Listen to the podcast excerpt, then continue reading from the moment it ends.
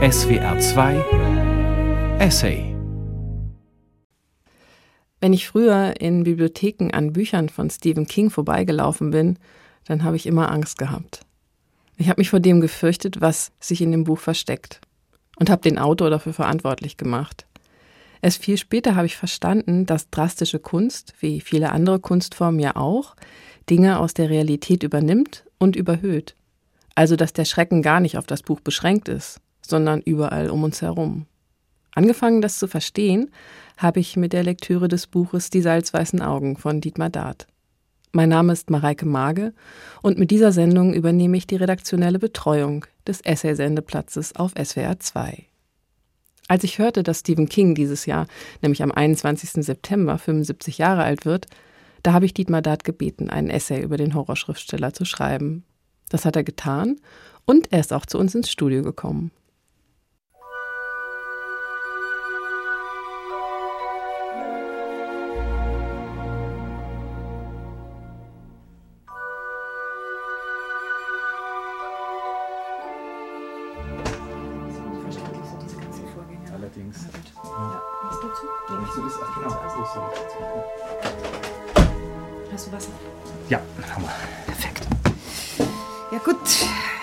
Genau. Hallo, ich heiße Dietmar Dart und ich spreche im Radio ein paar Gedanken aus, die mir zu einem sehr berühmten Menschen namens Stephen King gekommen sind. Hallo, mein Name ist Isabella Bartow und ich bin Schauspielerin. Ich spreche ein paar Einwände aus, die man gegen diese Gedanken über Stephen King erheben kann. Hallo, ich heiße Gunnar Schmidt und spreche für Stephen King. Das heißt, alles, was ich von jetzt an und beginnend mit meiner nächsten Wortmeldung sagen werde, hat Stephen King geschrieben.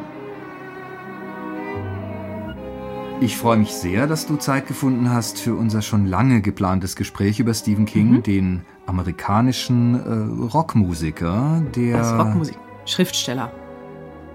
Stephen King ist nicht Rockmusiker, sondern Schriftsteller. Also wenn du jetzt so schlecht vorbereitet bist, dann brauchen wir gar nicht erst anzufangen, oder?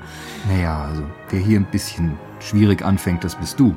Moment, also du wolltest ein ernsthaftes Gespräch führen über einen Künstler, der uns was über die Welt verrät, in der wir leben. Also habe ich Stephen King vorgeschlagen, weil er weltberühmt ist. Jetzt stellt sich raus, du weißt nicht mal, wer das ist? Doch, doch, das weiß ich. Aha. Ich habe Nachforschungen angestellt und hier sind meine Unterlagen. Uh. Da liegt, äh, wie du siehst, ganz oben diese CD, Stranger Than Fiction, mhm. aus dem Jahr 1998. Und dazu gibt es ein Beiheft über die Mitwirkenden, unter anderem Stephen King, Gitarrist und Sänger. Hier, da steht über ihn Stephen King was born in 1947 and had a relatively quiet childhood until 1956, when he received. Schön, da steht da noch, man gab ihm eine Platte von Elvis Presley und dann entdeckt er noch Jerry Lee Lewis und was weiß ich, aber was soll das? Schau, hier diese Stelle zum Schluss. He has been rockin' ever since. His hobby is writing novels. Was? Tja, siehst du. Seitdem ist er Rockmusiker. Und sein Hobby ist das Romaneschreiben.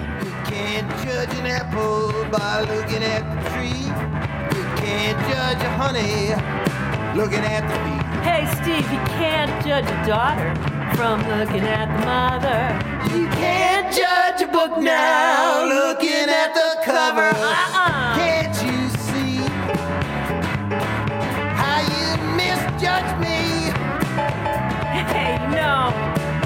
Look like a farmer. But I'm a lover. I guess you can't judge a book by looking at the cover. Es ist schon der Stephen King, den du meinst. Du erkennst ihn ja hier im Beiheft auf dem, warte mal hier auf dem Foto. Mhm. Da spielt er ja, Gitarre. Also er, er schreibt gerade nicht, ist gerade nicht mit seinem Hobby beschäftigt. Ja, aber es ist Bild. doch kein Hobby, wenn man Dutzende von Büchern schreibt, die sich dann wie verrückt verkaufen. Auch die Fotos einer Hobbyfotografin können als Postkartenmotive sehr erfolgreich sein. Aber Kings Texte sind doch viel zu gut für einen, der sie nur als Hobby schreibt. Hey, no. You look like a farmer. Dass sie, naja, dass sie gut sind, darüber herrscht zwischen uns Einigkeit. Mhm. Sie sind so gut, weil sie Musik sind. Sie bleiben im Kopf wie, wenn man ein Lied vielleicht nur einmal gehört hat, aber sobald man sich daran erinnert, wird man dann sogar kreativ, mhm. weil die Stellen, die man nicht mehr so genau im Sinn hat, vom Hirn ergänzt werden. Man fängt fast an, ich weiß nicht, mitzukomponieren. That's right. Also was du auf deine blumige Art sagen willst, ist wohl, dass du dich an Stellen aus den Büchern von Stephen King vage erinnerst und dir Details dann ausmalst.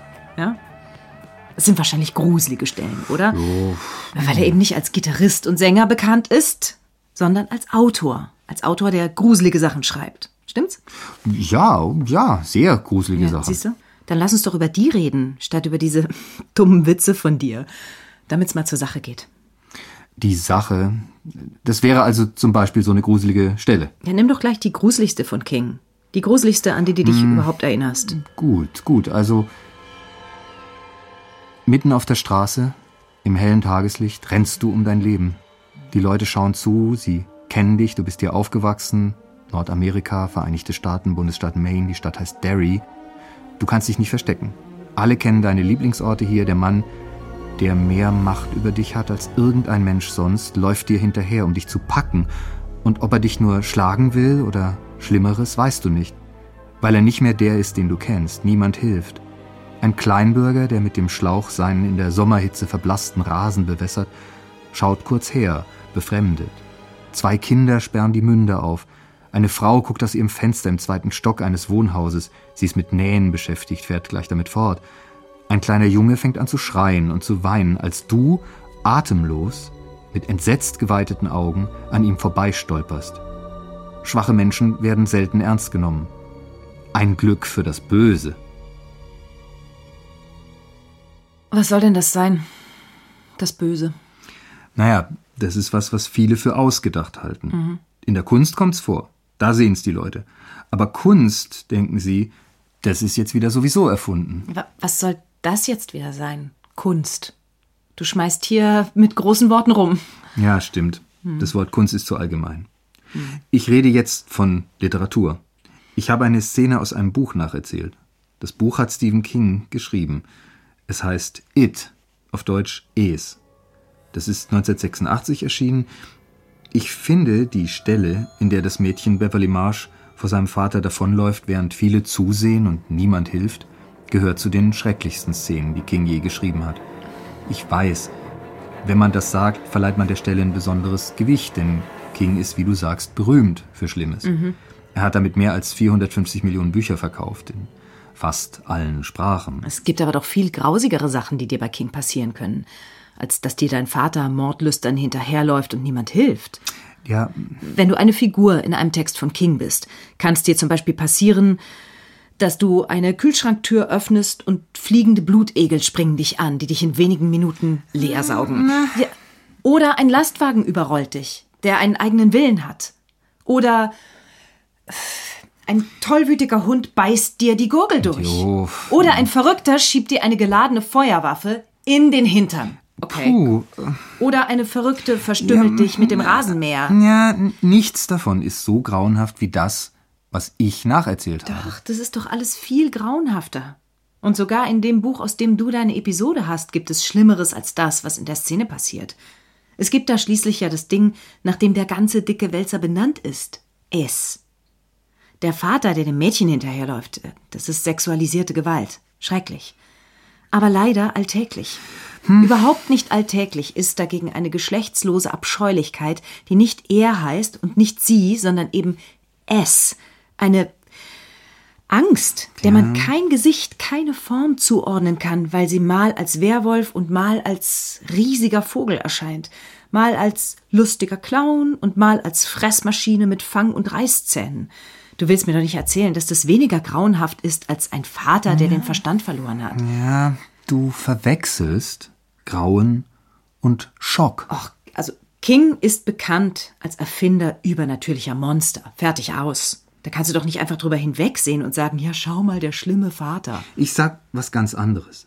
Ich sage, schau mal die blinden Leute.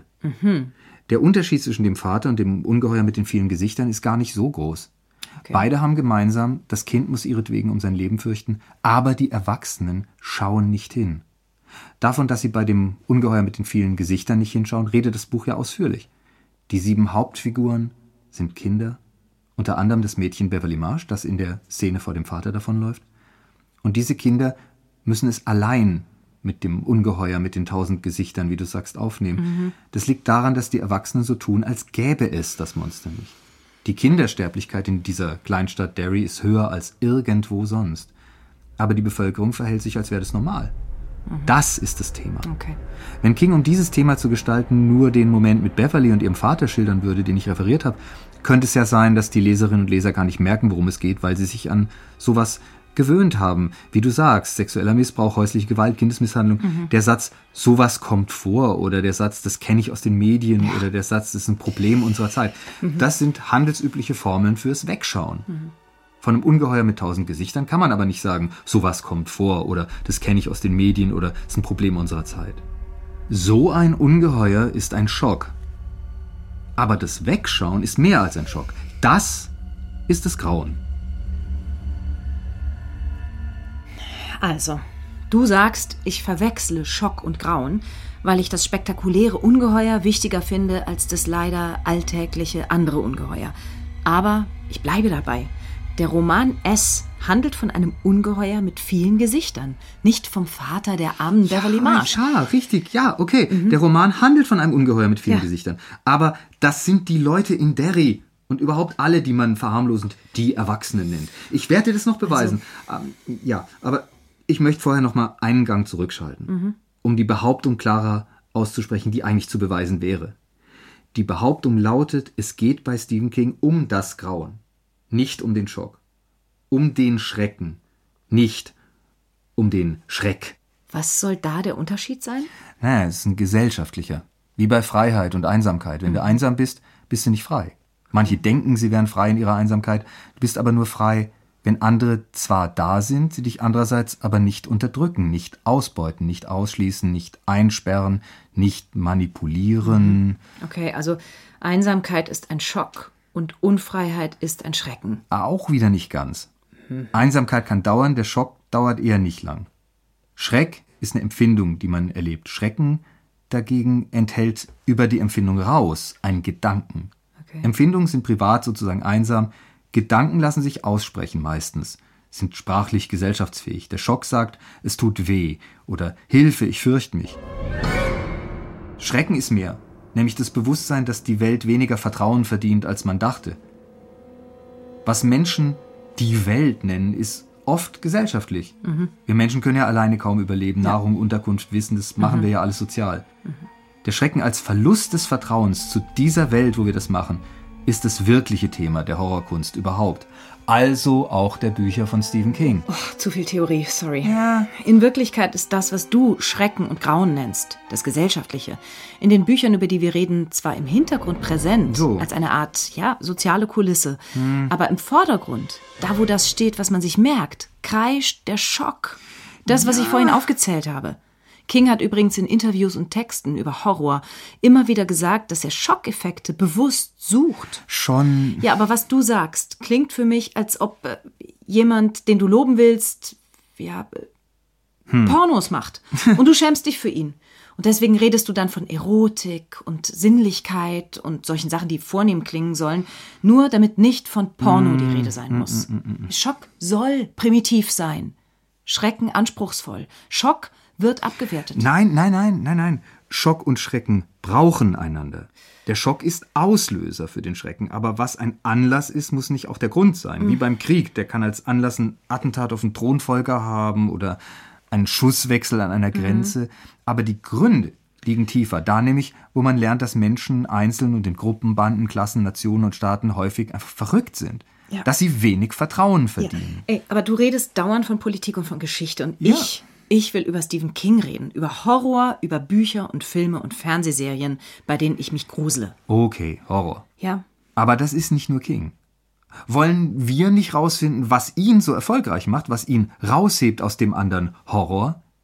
In den 70ern und 80ern gab es einen regelrechten Horrorboom. Da war King der prominenteste Autor, ja. Mhm, der Boom ist verschwunden. King ist aber noch da. Wenn es um den Schock alleine ginge, müsste das allererfolgreichste Zeug im Horrorjahr aus so einer Unterabteilung davon kommen, mhm. die damals auf dem Höhepunkt des Booms gerade erfunden wurde, wegen Boom. Das nannte sich Splatterpunk. Das Wort hat 1986 David J. Shaw erfunden.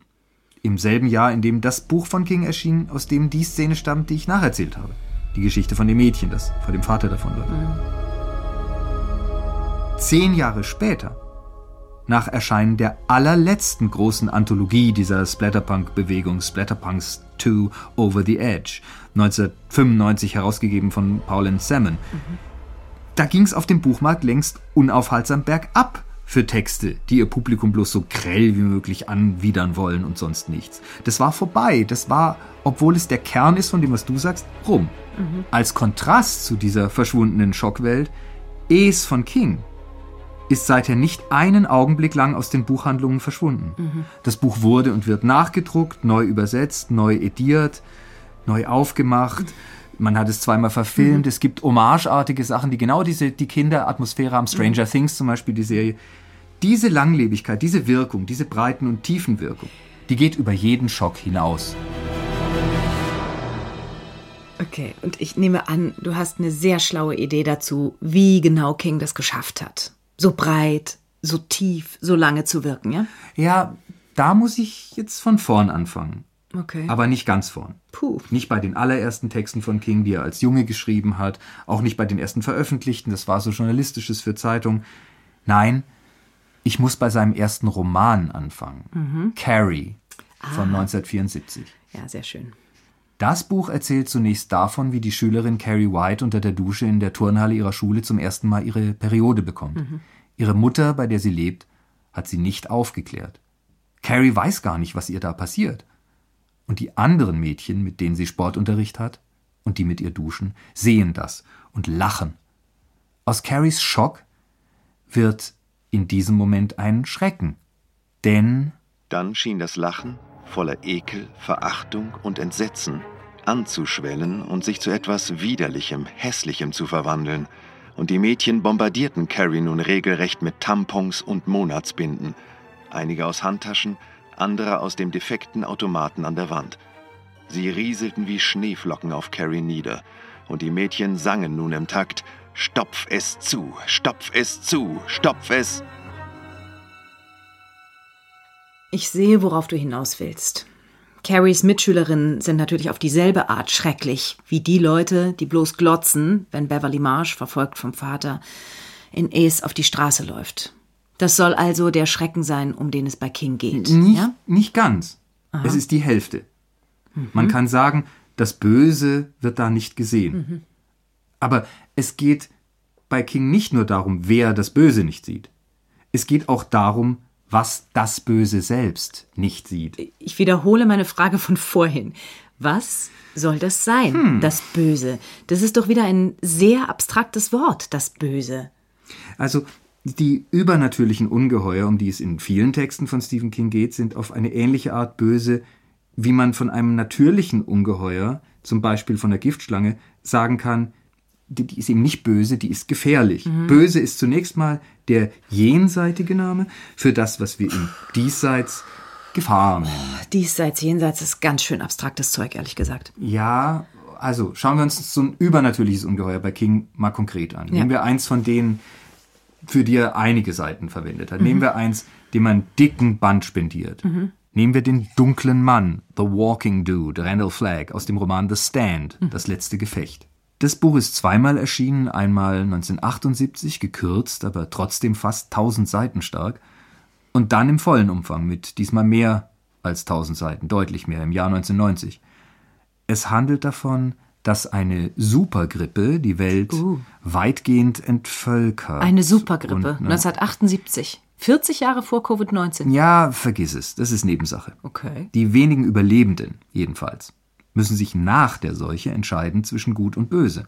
Darauf kommt es an. Mhm. Und sie müssen dann, wenn sie für das Gute sind, standhaft sein. Daher der Titel The Stand. Ja. Und woher wissen Sie, was das Gute und was das Böse ist? Ja, Dazu müssen sie ihre Träume deuten. Aha. Gibt zwei Sorten von Träumen zu Beginn der Geschichte. Mhm. In der einen ruft eine uralte schwarze Frau, eine Seherin, die Träumenden zu sich. Mhm. In der anderen ein grinsender Hipster in Jeansklamotten. Die schwarze Frau, Mother Abigail, schart ihre Gemeinschaft in Boulder, Colorado, um sich, mhm. im Schnee. Der finstere Mann tut dasselbe in Las Vegas, Nevada, in der Wüste. Mhm. Beide können Leuten ins Herz schauen. Das macht sie zu charismatischen Mittelpunkten ihrer jeweiligen Gesellschaften. Die eigentliche Story ist der Anlauf zu einem drohenden Krieg zwischen Wüste und Schnee. Mhm. Die Leute im Schnee, die sich vor Randall Flagg fürchten, dem in der Wüste, weil der Menschen mit einem Blick oder einem Lachen in den Wahnsinn treiben kann, beschließen, drei Leute zum Spionieren nach Las Vegas in die Wüste zu schicken, mhm. die jeweils nicht wissen, wer die anderen beiden sind, damit sie niemand verraten können, falls sie gefangen werden. Zu ihnen gehört ein Richter, der kommt schon auf dem Weg ums Leben. Wichtiger, eine kampfentschlossene Rächerin namens Dana Jurgens, die sich sehr nah an den bösen Flag ranrobbt und die Geliebte seines wichtigsten Helfers wird. Und dann schließlich, richtig wichtig, ein Junge namens Tom Cullen, dessen geistige Entwicklung auf der Stufe eines Kindes stehen geblieben ist mhm. und der sich bei Flagg als Gelegenheitsarbeiter einschleicht. In der Szene, die wir uns jetzt genauer anschauen sollten, wird die Rächerin, die Dana Jurgens, zu Flagg gerufen, weil sie enttarnt ist. Sie hat nicht nur um sich Angst. Sie hat nämlich in dieser Stadt in Las Vegas zufällig Tom Cullen erkannt, den Jungen, und fragt sich jetzt, ist der auch als Spion hier? Mhm. Verrate ich den, wenn die mich verhören? Aber Flagg, der dunkle Mann, beruhigt sie in seiner Hotelsuite bei einer Privataudienz, indem er jovial erklärt, wir sitzen einander gegenüber wie zwei Freunde auf zwei Seiten eines Lagerfeuers. Setz dich, Mädchen. Seine Augen sprühten förmlich vor unterdrückter Heiterkeit, und es sah aus, als wollte er bersten vor mühsam zurückgehaltenem Lachen.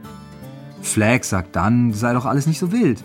In Boulder versucht man es halt mit Demokratie und Diskussion, in Las Vegas mit Befehlen von ihm. Unterschiedliche Gesellschaftsmodelle, man kann aber eins davon frei wählen und zwischen ihnen liegt doch sehr viel Land. So fragt der Dana dann, welchen Grund soll es denn geben für einen Kampf zwischen den beiden Systemen? Keinen, murmelte sie. Sie war wie betäubt und empfand noch etwas anderes. War es Hoffnung? Sie sah ihm in die Augen. Sie schien den Blick nicht abwenden zu können. Sie würde nicht verrückt werden. Er würde sie nicht in den Wahnsinn treiben. Er war ein sehr vernünftiger Mann. Danas Angst zergeht wie Eis in der Sonne. Sie gleitet in eine Art Betäubung und du könntest hier durchaus an diesen Mann denken, der in der Szene, die ich vorhin aus Es nacherzählt habe, mhm. so verblödet seine Wiese bewässert. Flagg verspricht der Spionin sogar, sie ohne weitere Umstände gehen zu lassen. Mhm. Er sagt, das ist alles. Er breitete wieder die leeren, offenen Handflächen aus. Sie sah etwas und beugte sich beunruhigt vor. Was siehst du? Seine Stimme klang nervös. Nichts. Aber sie hatte etwas gesehen und sie sah an seinem verkniffenen Gesichtsausdruck, dass er es gemerkt hatte. Flecks Handflächen hatten keine Linien. Sie waren so glatt und leer wie die Haut am Bauch eines Kindes. Keine Lebenslinie, keine Liebeslinie, keine Ringel oder Schnörkel oder Schlingen. Nur leer. Da zerreißt der hypnotische Schleier. Dana erwacht und will weg. Sie ging zur Tür. Sie hatte kaum den Knauf berührt, als er sagte, da wäre noch etwas, nur eine Kleinigkeit. Dana drehte sich zu ihm um. Er grinste sie an, und es war ein freundliches Grinsen, aber einen Sekundenbruchteil erinnerte er sie an eine riesige schwarze Bulldogge, deren Zunge zwischen spitzen weißen Zähnen hervorhängt, mit denen sie einen Arm abreißen könnte, als wäre er ein Wischlappen. Das wäre? Noch einer von euren Leuten ist hier, sagte Flagg. Sein Lächeln wurde breiter. Wer könnte das sein? Wie in aller Welt soll ich das wissen? sagte Dana, und ein Gedanke schoss ihr durch den Kopf. Tom Cullen. Kann er es wirklich gewesen sein? Komm schon, Mädchen. Ich dachte, wir hätten alles geregelt. Dana wiederholt, sie wisse von nichts. Da fällt seine Maske. Flagg packt sie. Er schüttelte sie wie eine Puppe, sein Gesicht war grinsend und verzerrt und schrecklich. Seine Hände waren kalt, aber sein Gesicht strahlte die Backofenhitze der Wüste aus. Du weißt es. Sag es mir. Wer? Warum wissen Sie es nicht? Weil ich es nicht sehen kann, brüllte er und schleuderte sie durch den Raum. Dana begreift, dass er Tom Cullen nur durch sie enttarnen kann. Und deshalb wirft sie sich in ein großes gebrochenes Glas. So stirbt sie. So rettet sie den dritten Spion. Aber Moment mal, das gibt ja gar keinen Sinn. Ich meine, nicht den Selbstmord. Ich meine, dass Fleck den Jungen nicht selbst durchschauen kann. Ja, du hast ja vorhin gesagt, er kann Gedanken lesen, oder nicht? Naja, bestimmte Gedanken. Aha. Pläne, Kalküle.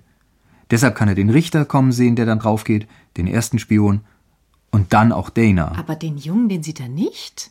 Wie gesagt, das ergibt keinen Sinn. Wirklich nicht? Ja. Warum haben die Leute aus Boulder genau diesen Jungen geschickt?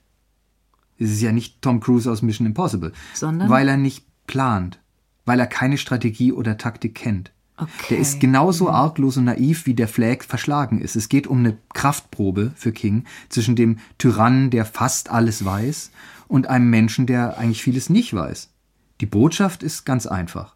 Das Besserwissen, das Bescheidwissen, verleiht weit weniger Macht, als das Böse glaubt. Flagg kann eben nicht alle Sorten von Gedanken lesen, nur die berechnenden. Gut, steht das irgendwo im Text oder saugst du dir das jetzt gerade aus den Fingern? Naja, das Buch ist nicht so geschrieben, dass zwischendrin ausdrücklich bekannt gegeben wird, was der Verfasser von den erzählten Ereignissen hält, wenn du das meinst. okay. Aber, aber dass King dieses Buch gegen berechnendes Denken geschrieben hat, das kann man zeigen an dem, was drinsteht. Mhm. Es gibt zum Beispiel einen Soziologen unter den guten Menschen von Boulder, da im Schnee, dem der Erzähler offenbar sehr gewogen ist. Er zeigt ihn nämlich als einen Mann, der, obwohl ältlich und nicht gerade gesund, heldenhaften Widerstand gegen Randall Flagg leistet. Mhm. Dieser Soziologe lässt dabei sogar sein Leben.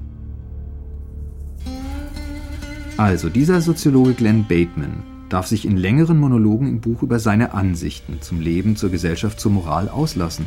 Es sind so essayistische Miniaturen mhm. und denen wird auch nie widersprochen. Man kann davon ausgehen, dass Bateman zumindest gewisse Eigenschaften eines Mundstücks des Autors besitzt. Okay, Mundstück. Und was denkt es sich so, das Mundstück? In der wichtigsten seiner kleinen Predigten gibt er die Ansicht zum Besten, am Ende der modernen Vernunft stünde immer das Massengrab. Puh. Wäre nicht ein Großteil der Bevölkerung des Erdballs im Buch an der Supergrippe verstorben, sagt er, dann vielleicht in einem Atomkrieg. Ja. Und für die meisten denkbaren modernen Weltuntergänge könne man nicht mal die Technik verantwortlich mhm. machen. Denn die Technik, das sei nur der Stamm des bösen Gewächses, das uns tötet. Die Wurzel ist Rationalismus, und dieses Wort würde ich so definieren. Rationalismus ist die Vorstellung, dass wir einmal alles über das Dasein begreifen können. Es ist ein Todestrip. Das ist es immer gewesen.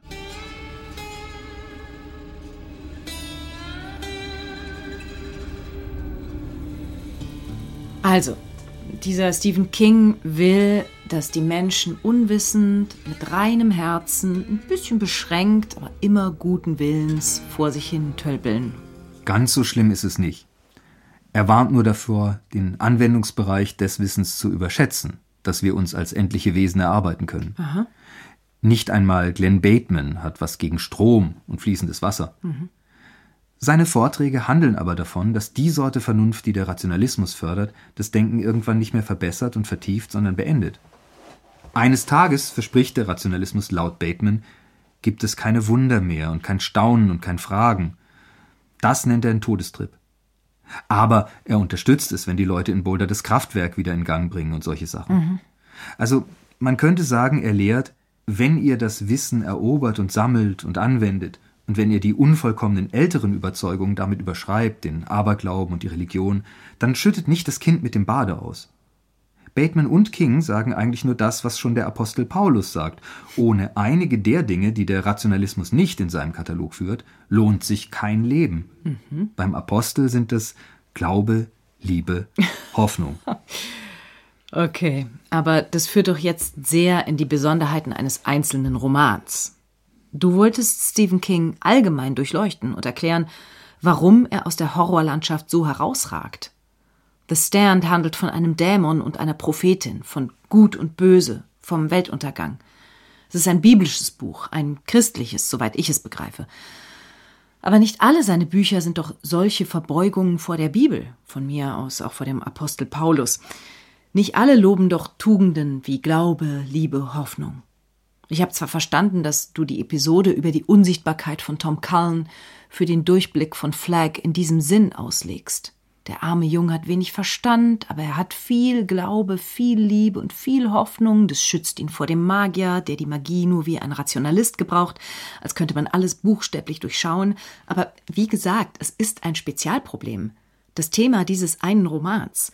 Nieder mit den rationalistischen Tyrannen, egal ob sie die Physik der Atombombe benutzen oder die Hellseherei und hoch mit Glaube, Liebe und Hoffnung.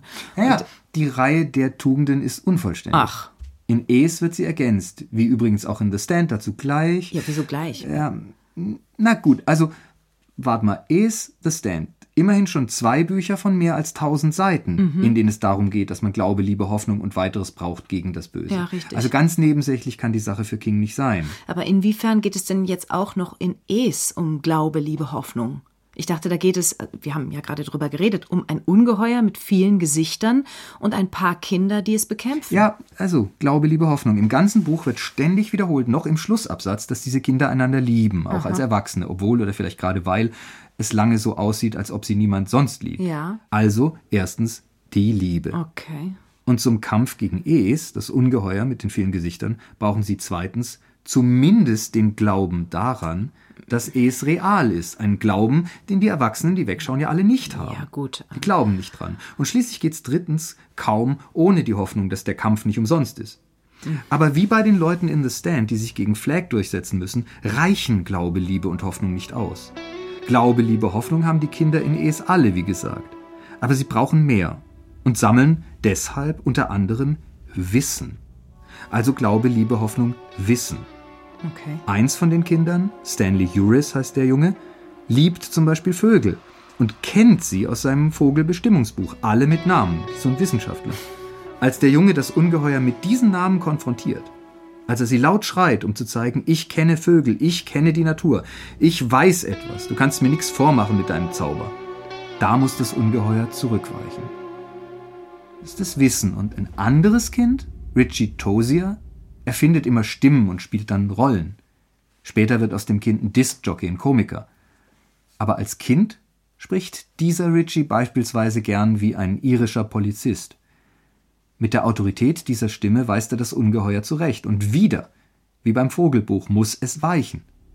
Die kindliche Kreativität, früheste Form von Kunst, ist für das Monster genauso gefährlich wie Glaube, Liebe, Hoffnung und Wissen. Was gegen das Böse hilft, ist nämlich alles, was das Böse selbst nicht hat, nicht kennt und nicht durchschaut. Die Kinder im Buch ahnen das teils instinktiv, teils finden sie es experimentell raus. Die größte Gefahr für sie ist, dass sie ihre Waffen verlieren.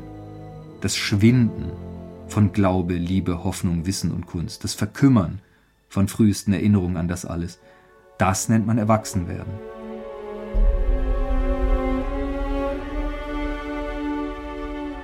Einer von denen wird erwachsen in der Stadt, die anderen hauen alle ab später. Der eine heißt Mike Hanlon. Der bleibt als Wächter, falls Es wiederkommt. Und der schreibt das in sein Tagebuch. Der schreibt, Genau da liegt natürlich das Problem. Kinder werden größer, werden erwachsen. In der Kirche wird Macht durch regelmäßig wiederholte Kulthandlungen verewigt. Kann es vielleicht sein, dass es sich durch eine ganz einfache Tatsache schützt? Wenn die Kinder erwachsen werden, verlieren sie entweder ihren Glauben oder werden durch eine Art spiritueller Arthritis, die ihre Fantasie beschneidet, daran gehindert zu glauben? Falls King das wirklich so sieht, dann sehe ich schwarz, zumindest für die Hoffnung bei ihm, wenn nicht schon für Liebe, Glaube, Wissen und Kunst. Denn jede kindliche Fantasie muss zwangsläufig absterben. Man muss sich an der Welt einrichten, leider. ja, Ja, wenn man dagegen, wie er sagt, wiederholte Kulthandlungen durchführt, um irgendwie doch ein Kind zu bleiben, ja, dann ist man ja in unserer Gesellschaft einfach neurotisch oder psychotisch oder landet in irgendeiner Sekte, die diese Kulthandlungen organisiert und den Glauben an ihre Wirksamkeit ausbeutet. na was, es gibt jede Menge Mittel gegen die spirituelle Arthritis vorzugehen. Aha, bin ich ja Ganz gespannt. sicher hilft eine der genannten Waffen, Kunst, Literatur zum Beispiel. Ja, Wer sich bei einem gruseligen Buch gruselt, hält die Fantasie am Leben. Dazu muss man nicht verrückt werden oder sich im Kult anschließen. Und es gibt ja mehr Sorten Kunst als nur das stille, brave Lesen. Es gibt zum Beispiel Rock'n'Roll. Ach komm, jetzt geht das wieder los. Stephen King als Ja, Rockmusiker. genau bla, bla. da wollte ich hin. Ja, aber wieso denn? Was hat es denn mit der Horrorliteratur von King zu tun? Alles, alles. Rock'n'Roll ist bei King ein so zentraler Brennstoff und Brandbeschleuniger, dass man ohne diese Musik wohl kein einziges der kleinen Feuerchen und keinen der großen Flächenbrände hätte, die King angezündet hat. If that private eye don't see, better not take that ring. Diese Musik war es in den 50er Jahren, was ihn in Gang gebracht hat. Ein Schock, aber ein positiver. Ach so, steile Die These. erste Platte, die ihn gehört hat, war eine von Elvis, 78 Umdrehungen pro Minute auf der A-Seite Hound Dog, auf der B-Seite Don't Be Cruel. Das muss man sich mal vorstellen. Elvis singt Don't Be Cruel, sei nicht grausam. Und einer der größten Erfinder fiktiver Grausamkeiten hört zu. Und erinnert sich später. Es war, als ob man etwas findet, das sehr, sehr stark ist. Wie eine Droge. Es macht dich größer, als du bist. Es macht dich widerstandsfähig, obwohl du es gar nicht bist.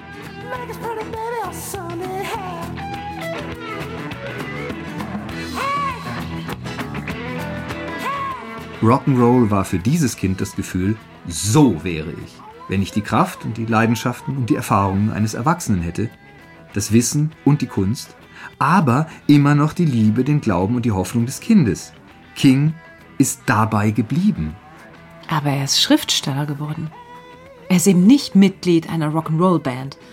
Daran, dass er Rock'n'Roll mag, kannst du doch keine Theorien über Kindergefühle und Erwachsenenschwächen hängen, die erklären sollen, warum King das schreibt, was er schreibt. Erstens ist er sehr wohl Mitglied einer Rock'n'Roll-Band. Ach komm, was? Ja, Stephen King spielt Rhythmusgitarre und singt im Background-Chor der Rock Bottom Remainders. Nein. Die Band wurde auf einer Buchmesse gegründet, besteht größtenteils aus bekannten Leuten aus der Literatur- und Popkulturwelt. Einer der besten Historiker des Rock'n'Roll ist zum Beispiel dabei, Grail Marcus. Und Matt Groening. Hey, der Erfinder der Simpsons. Genau. Die waren sogar hin und wieder auf Tour zusammen. Es gibt einen Aufsatz von King darüber. Unfassbar. Ja, macht ihn nur lustig. Aber vergiss die Anekdotenseite der Sache. Sie hat einen substanziellen Aspekt. King hat als Kind was erlebt. Die Kinder, denen niemand zuhört und die niemand ernst nimmt, die ungezogenen, die einsamen, die unberechenbaren Kinder, die mögen Rock'n'Roll, denn da ist Magie drin. Und die Erwachsenen, das sind Leute, die diese Magie wegerklären wollen. Die sagen dann irgendwann, das geht jetzt lange genug so, lass das liegen, tut es weg, schalt es ab, macht es aus, reiß dich zusammen und werd erwachsen. Es gibt eine Szene in Es, die von einer Begegnung des Kindes Eddie Kasprek mit so einem typischen Erwachsenen handelt. Einem Apotheker, der dem Jungen die seltsame Medizin ausreden will, die der nimmt. Denn so sagt der Apotheker, das ist gar keine Medizin. Und ja, er hat recht in der Sache. Und Eddie ist auch gar nicht krank. Seine Mutter hat ihm das eingeredet. Die Szene ist klug gebaut, nämlich widersprüchlich. Als Leserin oder Leser wissen wir, dass der Apotheker nicht falsch liegt, aber das, was Menschen glauben, kann man ihnen eben nicht einfach frontal stumpf ausreden. Man muss erst mal verstehen, warum sie es glauben, warum sie genau das glauben, nicht was anderes. Und man darf den Glauben nicht durch nackte Besserwisserei ersetzen wollen, die nicht klug, sondern bloß fantasielos ist. Die Brutalität der falschen Sorte Aufklärung, dieser völlige Mangel an Vorstellungs- und Einfühlungsvermögen bei dem Apotheker, das stößt Eddie nur ab. Und er denkt plötzlich an das Ungeheuer mit den vielen Gesichtern. Der Gedanke an ein Ungeheuer, ein großes Ungeheuer, das unter der Stadt lauerte, wo er geboren worden und aufgewachsen war, das in den Abwasser- und Kanalisationsrohren von einem Ort zum anderen kroch, das war ein furchterregender Gedanke. Und der Gedanke, dieses Wesen tatsächlich zu bekämpfen, es mit ihm aufzunehmen, war noch furchterregender. Aber das hier war irgendwie schlimmer. Wie konnte man sich gegen einen Erwachsenen wehren, der sagte, es würde nicht wehtun, obwohl man genau wusste, es würde doch wehtun? Wie konnte man sich gegen einen Erwachsenen wehren, der einem komische Fragen stellte und geheimnisvolle Sachen sagte wie Das geht jetzt lange genug so? Fast müßig, wie ein beiläufiger Gedanke, eröffnete sich Eddie eine der Wahrheiten der Kindheit. Erwachsene sind die wahren Ungeheuer, dachte er. Diese kleine Szene hat einen sehr weiten Horizont. Der wird von einem anderen Text ausgebreitet, den du jetzt wirklich nicht mehr als Nebensache oder Nebenwerk abtun kannst. Aha. Gehört nämlich zu Stephen Kings offiziellem Hauptwerk. Ich meine damit die Saga vom dunklen Turm, die je nachdem, wie man die Bücher ordnet, sieben Bände umfasst oder auch mehr. Sieben. Ja, Kurzgeschichten. Im Kern ist es eine Romanserie, auf die sehr vieles in sehr vielen anderen Büchern Kings verweist und umgekehrt. Figuren und Konstellationen aus The Stand, aus Ace, das ist alles verbunden. Alles. Kings komplettes Werk ist mit diesem Ding verkoppelt. Alle abertausend Seiten, die kleinste Kurzgeschichte. Ja, gut, nicht alles, Ja, alles. also- also es gibt Nebenwerke, es gibt Krempel, wo nur ein Schock explodieren soll. Zum Beispiel die Story The Mangler aus dem Jahr 72, das war noch vor Carrie. Da hat er so kleine Vignetten geschrieben für Männermagazine. Das war der einzige Markt für so Schocksachen, Ja. abgesehen von obskuren Horror-Fan-Publikationen. Okay. Da drin in The Mangler geht's dann um einen Wäschemangler, der von was Dämonischem besessen ist. Das, das war einfach ein Witz. Denn zu der Zeit hat King tatsächlich in so einer industriellen Wäscherei gejobbt. Er Okay. hatte kleine Familie, Frau und Tochter. Den Job hat er so gehasst, dass halt eine Gruselgeschichte draus wurde. Mhm. Ihr müsst alle sterben. Gut, nur ich behaupte eben, auf diesem kurzen Raum, den so ein Schock, so ein Witz braucht, kann King gar nicht das leisten, was er eigentlich will, nämlich gesellschaftlichen Schrecken gestalten. Texte über Gesellschaftliches müssen lang sein. Gesellschaft ist kompliziert. Das ist ja nicht nur bei Horror und Fantasy und Science Fiction so. Es gilt für den bürgerlichen Gesellschaftsroman, für Thomas Mann, Balzac, Dickens, Dostoevsky. Ja, also bevor du den gesamten Kanon runtererzählst, verrat mir doch lieber, welches gesellschaftliche Thema hat deiner Meinung nach dieses aus sieben oder mehr Bänden bestehende Hauptwerk von Stephen King? Ja, diese Saga vom dunklen Turm, die er, wenn ich das jetzt hier richtig nachgeschlagen habe, in den späten 70er Jahren angefangen hat, ab 1978 in Fortsetzungen, aus dem der erste Roman wurde, Schwarz auf Deutsch, Ja. im Original The Gunslinger und dann 2004 beendet mit The Dark Tower 7, The Tower, also der Turm. Was soll da das gesellschaftliche Thema sein? Ja, ich, ich hab's gerade schon verraten eigentlich. Du erinnerst Aha. dich, wie der kleine Eddie Casbrack in It denkt, Ja. die Erwachsenen sind die wahren Ungeheuer. Ja, ja. Ich will das mit der Stelle zusammendenken, an der Mike Handon im selben Buch sagt, bei den Erwachsenen ist das Vorstellungsvermögen vertrocknet. Ja, ja, ich erinnere mich weiter. Okay, die Figuren in den Büchern um den dunklen Turm suchen das Wichtigste. Zentrum aller Welten. Gibt viele Welten in dem Buch, unter anderem unsere. Die kreisen alle wie Markierungen auf Radspeichen um die Achse, die eben der Turm ist. Den sucht der Held dieser Bücher. Das ist Roland. Eine Mischung aus Cowboy und Ritter, ein Archetyp. Ja. Die spezielle zentrale Welt, in der er den Turm zu finden hofft, mit zwei Gefährten und einer Gefährtin, die aus unserer Welt zu ihm kommen, ist eine trostlose Welt, eine vertrocknete, eine abgestorbene. Ja, Aber warum? Ja, früher gab es da Magie, auch Technik. Ja. Aber das verblasst alles mehr und mehr. Denn was mit dieser Welt passiert ist, das ist eben im Großen genau das, was laut Mike Hanlon in Es im Kleinen mit Kindern passiert, wenn sie erwachsen werden. Verödet, vertrocknet, verblödet, keine Hilfe mehr für andere sein können, kein Mitgefühl haben, keine Fantasie haben. Der Ort, wo Roland den Turm sucht, ist die Gegend, die ein berühmtes Gedicht von T.S. Eliot als Sinnbild der ganzen Moderne setzt. Das wüste Land. Und so heißt deshalb nicht nur Eliots Gedicht aus dem Jahr 1922. The Wasteland, ne? The Wasteland, genau. Sondern sehr ähnlich, nur im Plural The Wastelands, heißt deshalb auch der dritte Teil von Kings Dark Tower Saga. Der ist erschienen 1991. Die deutsche Version hat den durchaus treffenden Titel Tod. Denn Tod ist da schon fast alles in dieser Welt, die so aussieht, wie die Welt für Randall Flagg aussieht in The Stand. Für das Böse insgesamt bei King.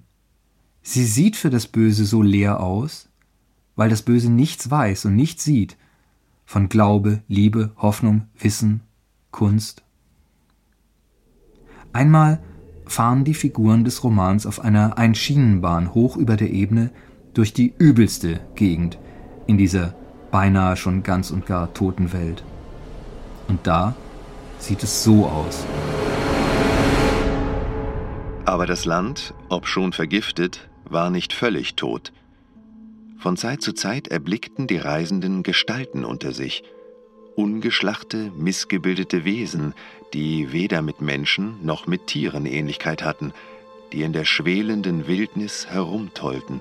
Die meisten schienen sich um die Gruppen der zyklopenhaften Schornsteine zu versammeln, welche aus der geschmolzenen Erde ragten, oder an den Rändern der feurigen Schlünde, die die Landschaft durchschnitten. Es war unmöglich, diese weißlichen, hüpfenden Wesen genauer zu erkennen, und dafür waren sie alle dankbar. Zwischen den kleineren Wesen stolzierten auch größere herum, rosafarbene Kreaturen, die einerseits Störchen und andererseits lebenden dreibeinigen Kamerastativen ähnelten. Sie bewegten sich langsam, fast nachdenklich wie Prediger, die über die Unausweichlichkeit der Verdammnis meditieren, und ab und zu bückten sie sich und schienen etwas vom Boden zu pflücken, so wie Reiher sich bücken, um sich vorbeiziehende Fische zu schnappen. Diese Kreaturen hatten etwas durch und durch Abstoßendes an sich. Roland spürte es deutlich, wie die anderen, aber er konnte unmöglich sagen, was genau dieses Gefühl verursachte. Es ließ sich jedoch nicht leugnen. Die Storchenwesen waren in ihrer erlesenen Abscheulichkeit fast unerträglich anzusehen. Mal sehen, ob ich das alles zusammenfassen kann. Stephen King, sagst du, gestaltet vom kleinen Grauen des Kindes in der Apotheke bis zur verstrahlten Weltuntergangslandschaft immer den Schrecken, der aufkommen muss, wo man versteht, die Menschen sind erblindet für das Mögliche, für Veränderung, für Abhilfe bei Not, für Mitgefühl als Impuls, etwas zu ändern. Die Menschen sind mit dem Empfinden und dem Denken und dem Träumen fertig. Ihre Welt ist erledigt. Das klingt schlüssig. Hm. Also jedenfalls anhand der Beispiele, die du bringst. Ja. Nur habe ich daraufhin jetzt eine kleine teuflische Frage. Ja? Bist du nicht selbst böse in deinem eigenen Sinn des Wortes, wenn du diese Deutung so anbietest, als ob sie den ganzen King erklärt?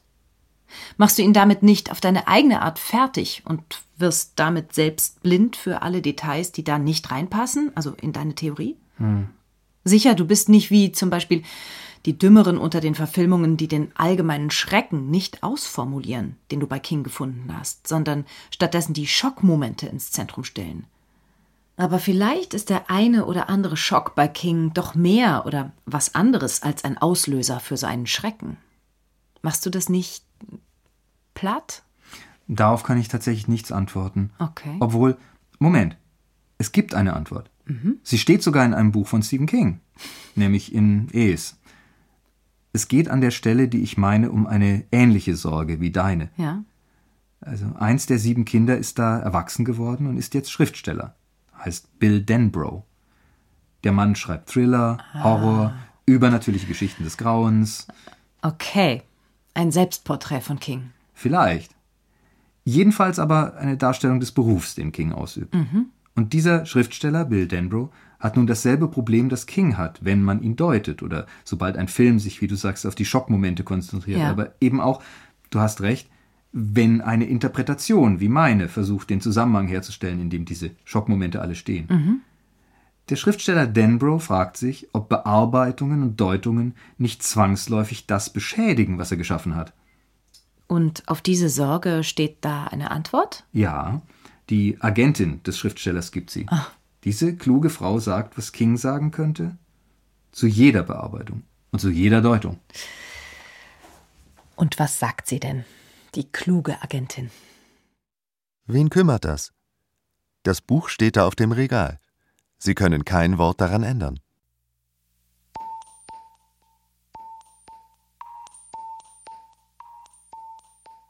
Was das Böse nicht sieht. Zum 75. Geburtstag des Horrorschriftstellers Stephen King. Ein Essay von Dietmar Dart. Sprecher Isabella Bartdorf, Dietmar Dart und Gunnar Schmidt. Ton und Technik Sonja Röder und Andreas Völzing. Regie Günter Maurer, Redaktion Mareike Mage. Produktion Südwestrundfunk 2022.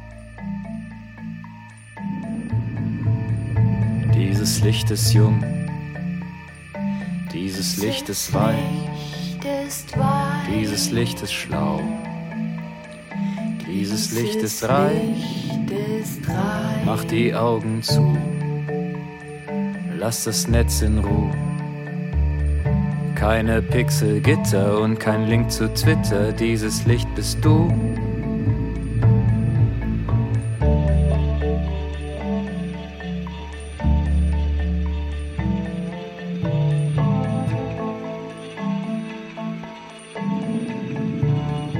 Dieses Licht hat Zeit, dieses Licht bleibt hier, dieses Licht ist still.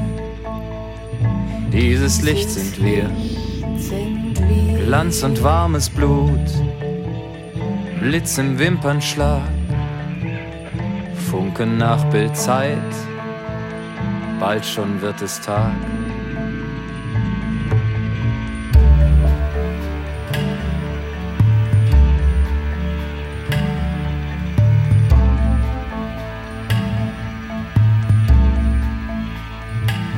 Dieses Licht bin ich, dieses Licht bist du. Dieses Licht ist blind, dieses Licht hört zu. Sieh das weiße Bild nach dem Farbenspiel. Farben sind nicht fort, Farben sind am Ziel. Farben sind am Ziel.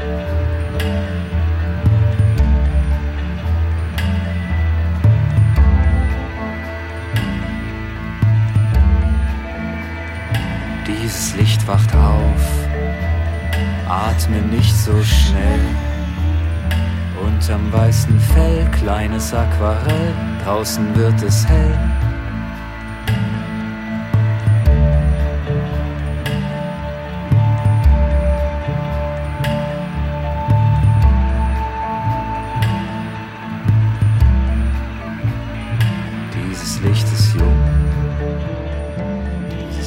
Ist weich, dieses Licht ist schlau, dieses Licht ist reich.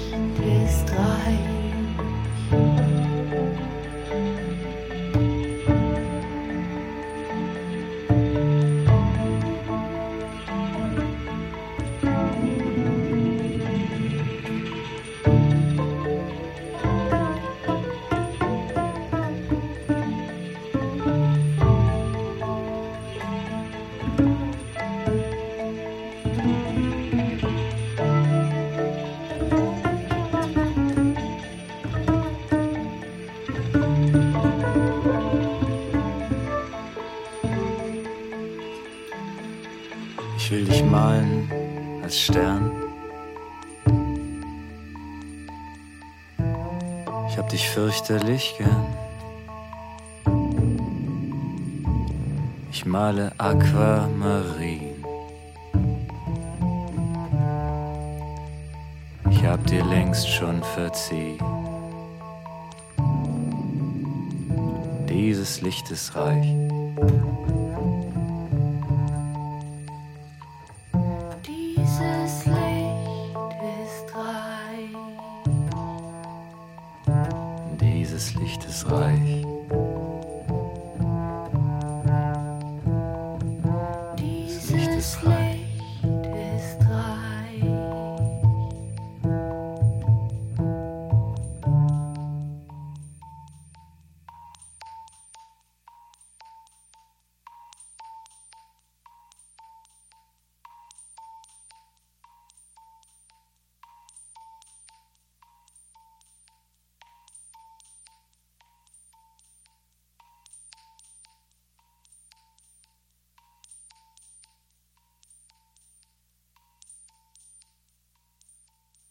Falls Ihnen diese Sendung gefallen hat, finden Sie mehr davon auf unserer Seite swr2.de. In dem nächsten Essay befasst sich die junge Autorin Lena Reisner mit Gwyneth Paltrow. Genauer gesagt, geht sie der Frage nach, warum sie immer so ein komisches Gefühl im Bauch hat, wenn sie an die Schauspielerin denkt. Wer liebt Gwyneth Paltrow senden wir am 25.09.22. Und dann ist die Sendung auch hier zu hören.